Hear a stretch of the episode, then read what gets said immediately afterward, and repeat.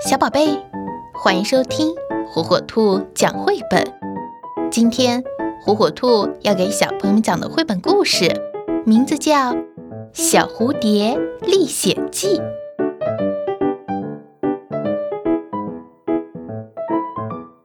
深秋的清晨，翠迪惊奇地看见一群蝴蝶从窗前飞过，正觉得奇怪时，他发现。一只小蝴蝶吃力地挂在树干上喘息。原来，每年蝴蝶们都要飞到温暖的南方过冬。这只叫茉莉的小蝴蝶飞不动了，渐渐落在了大家的后面。翠迪正想着怎么帮助小蝴蝶茉莉，魔法龙已经旋转。变成一只金光闪闪的魔幻金蝶，它们飞出窗外，越过火红的枫树林和金色的南瓜田，向南方飞去。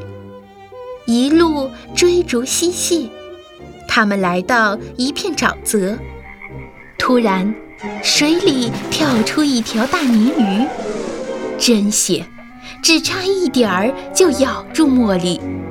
凶猛的大鲶鱼继续追赶，茉莉吓得差点掉进水里。在翠笛和魔幻金蝶的鼓励下，茉莉鼓起勇气，奋力飞起，摆脱了大鲶鱼。天黑了，他们来到一片森林，到处都是蟋蟀、猫头鹰的叫声，还有风。吹过树叶的沙沙响声，夜晚显得更加黑暗和寒冷。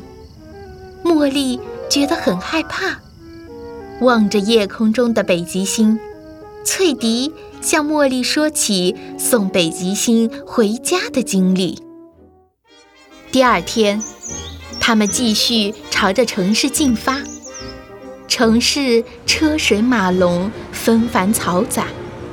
高楼间，狂风呼呼地吹。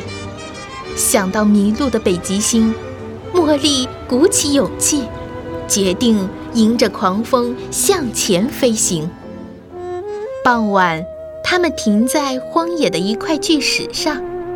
茉莉凝视着远方，觉得自己变得勇敢坚强了许多，决定独自完成接下来的旅程。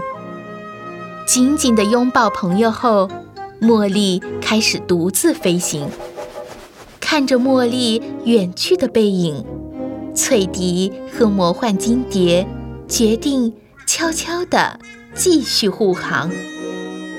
翠笛和魔幻金蝶紧随茉莉，穿过茂密的森林，飞过湍急的河流，翻过陡峭的高山。茉莉清楚地知道前行的方向，一直沿着山谷向前飞，终于找到了同伴们。惊险的南迁之旅结束了，回到家的翠迪安静地趴在魔法龙的秋千上，想念茉莉。明年春天，蝴蝶飞回时，也许能遇见茉莉的女儿。听听蝴蝶们回来的历险故事。